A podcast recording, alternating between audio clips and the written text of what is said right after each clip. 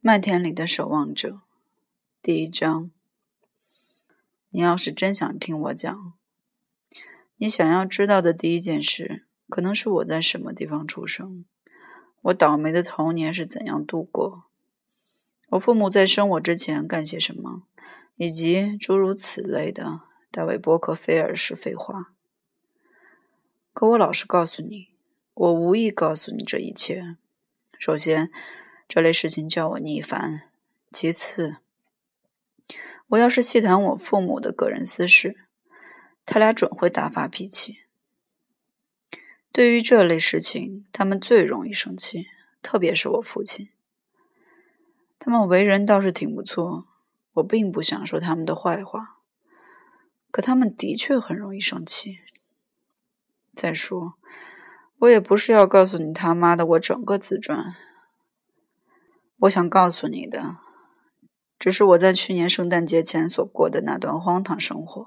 后来我的身体整个垮了，不得不离开家来到这儿休养一阵。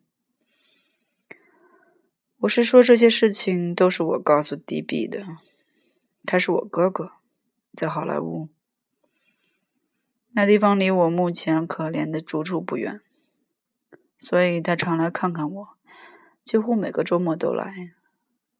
我打算在下个月回家，他还要亲自开车送我回去。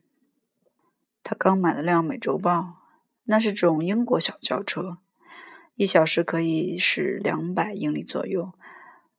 买这辆车花了他将近四千块钱。最近他十分有钱，过去他并不有钱。过去他在家里的时候只是个普通作家。写过一本了不起的短篇小说集《秘密金鱼》，不知你听说过没有？这本书里最好的一篇就是《秘密金鱼》，讲的是一个小孩怎样不肯让人看到他的金鱼，因为那只鱼是他自己花钱买的。这故事动人极了，简直要了我的命。这会儿他进了好莱坞，当了婊子。这个低逼！我最最讨厌电影，最好你连提也不要向我提起。我打算从我离开潘西中学那天讲起。潘西这所学校在宾夕法尼亚州埃杰斯镇，你也许听说过，也许你至少看见过广告。他们差不多在一千份杂志上登了广告。总是一个了不起的小伙子，骑着马在跳篱笆，好像在潘西除了比赛马球就没有事情可做似的。其实我在学校附近连一匹马的影儿也没见过。在这幅跑马图底下总是这样写着：自从一八八八年起。我们就把孩子栽培成优秀的、有脑子的年轻人，完全是骗人的鬼话。在潘西，也像在别的学校一样，根本没有栽培什么人才，而且在那里我也没有见到任何优秀的、有脑子的人。也许有那么一两个，可他们很可能在进学校的时候就是那样的人。嗯，那天正好是星期六。要跟萨克逊霍尔中学赛橄榄球，跟萨克逊霍尔的这场比赛被看作是潘西附近的一件大事。这是年内最后一场球赛，要是潘西输了，看样子大家非自杀不可。我记得那天下午三点左右，我爬到高高的汤姆孙山顶上看赛球，就站在那尊曾在独立战争中使用过的混账大炮旁边。从这里可以望见整个球场，看得见两队人马到处冲杀。看台里的情况虽然看得不很清楚，可你听得见他们的吆喝声，一片震天喊价声为潘西叫好。因为除了我，差不多全校的人都在球场上。不过，给萨克逊霍尔那边叫好的声音却是稀稀拉拉的，因为。到客场来比赛的球队带来的人总是不多的，在每次橄榄球比赛中，总很少见到女孩子。只有高班的学生才可以带女孩子来看球。这确实是个阴森可怕的学校。不管你从哪个角度看它，我总希望自己所在的地方至少偶尔可以看见几个姑娘，哪怕只看见她们在搔胳膊、擤鼻子，甚至在痴痴的傻笑。塞尔玛·随摩，她是校长的女儿，倒是常出来看球。可像她这样的女人，实在引不起你多大兴趣。其实她为人倒挺不错。有一次，我跟她一起从埃杰斯镇坐公共汽车出去，她就坐在我旁边。我们俩随便聊起天来。我挺喜欢他，他的鼻子很大。指甲都已剥落，像在流血似的。胸前还装着两只假奶，往四面八方直挺。可你见了，只觉得他可怜。我喜欢他的地方，是他从来不瞎吹他父亲有多伟大。也许他知道，他是个假模假式的饭桶。我之所以站在汤姆孙山顶，没有下去看球。是因为我刚跟击剑队一道从纽约回来，我还是这个击剑队的倒霉领队，真了不起。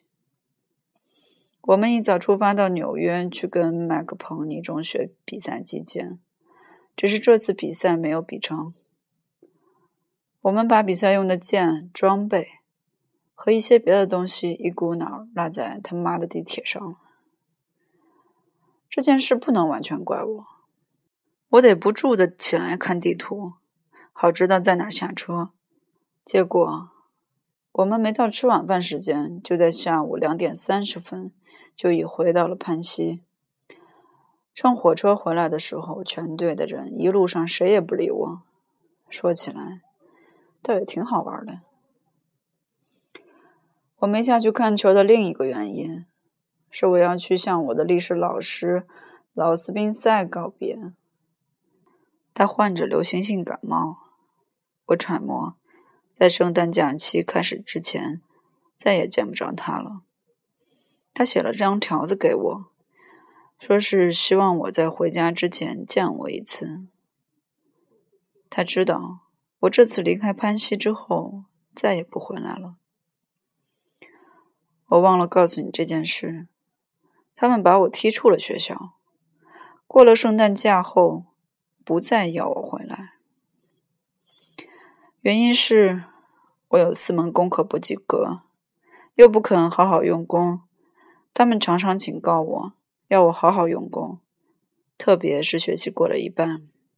我父母来校跟老隋磨谈过话以后，可我总是当耳边风，于是我就给开除了。他们在潘西常常开除学生。潘西在教育界声誉挺高，这倒是事实。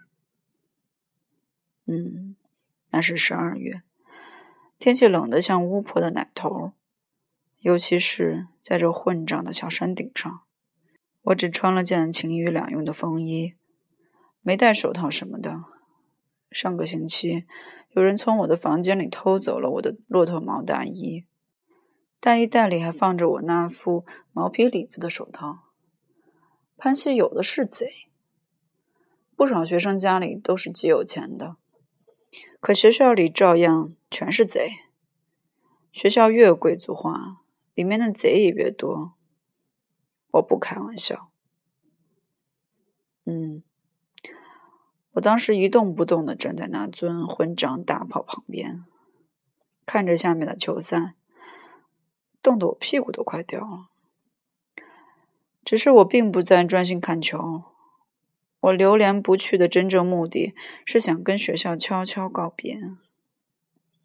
我是说，过去我也离开过一些学校、一些地方，可我在离开的时候自己竟不知道。我痛恨这类事情。我不在乎是悲伤的离别还是不痛快的离别。只要是离开一个地方，我总希望离开的时候自己心中有数，要不然我心里就会更加难受。算我运气好。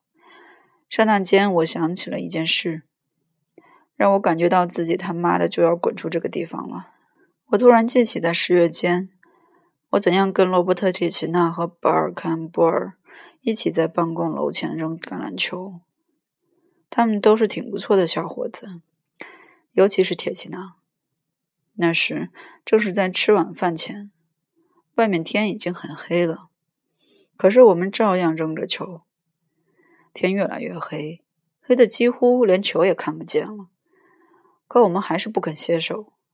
最后，我们被迫歇手了。那位教生物的老师，柴伯西先生，从教务处的窗口探出头来，叫我们回宿舍去准备吃晚饭。我要是运气好，能在紧要关头想起这一类事情，我就可以好好做一份告别了。至少绝大部分时间都可以做到。因此，我一有那感触，就立刻转身奔下另一边山坡，向老斯宾塞的家奔去。他并不住在校园内，他住在安东尼威斯路。我一口气跑到大门边，然后稍停一下，喘一喘气。我的气很短。我老实告诉你说，我抽烟抽的凶极了。这是一个原因，那是说我过去抽烟抽的极凶，现在他们让我戒掉了。另一个原因，我去年一年内竟长了六英寸半，正因为这个缘故，我差点得了肺病。现在离开家来他妈的做检查治疗那一套，其实我身上什么毛病都没有。嗯，等我喘过气来以后，我就奔过了第二零四街。天冷的像在地狱里一样，我差点摔了一跤。我甚至都不知道自己为什么要奔跑。